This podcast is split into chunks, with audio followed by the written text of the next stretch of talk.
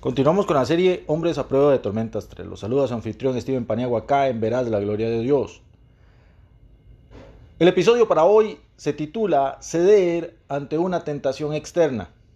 El final lógico del pecado es la muerte. Santiago lo aclara. Hay hombres que ocasionalmente han cedido a alguna forma de tentación sexual y no han muerto. Eso significa que la advertencia de Santiago que el pecado lleva a la muerte es errónea. No. Aquí hay tres razones del por qué. Uno, los hombres no siempre experimentan las consecuencias posibles de su pecado. Dos, las personas no siempre experimentan las consecuencias de su pecado inmediatamente. Y tres, muerte no siempre significa daño físico. Podemos encontrar eh, siete diferentes tipos de muerte según el libro Grace gracia, salvación y discipulado.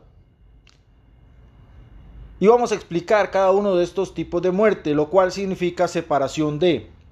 La primera es física, cuerpo del espíritu, espiritual, incrédulo de Dios espiritualmente.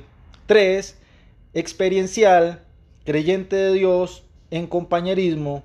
Cuarto, segunda, incrédulo de Dios eternamente inutilidad, algo de su vitalidad, posicional, el nuevo hombre del creyente, del pecado y ley, y séptimo, experiencia, impotencia, creyente de la vida victoriosa y del Espíritu de Cristo.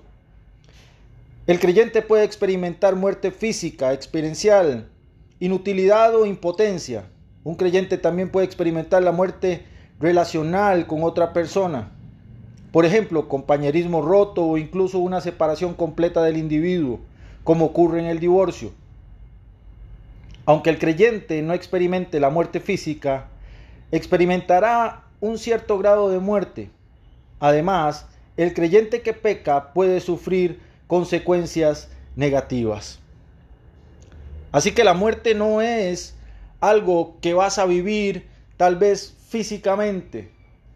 Morimos poco a poco, morimos internamente, morimos en relaciones. Esta es la muerte que trae el pecado a cada uno de nosotros. Te esperamos en el próximo episodio y recuerda que verás la gloria de Dios en tu vida.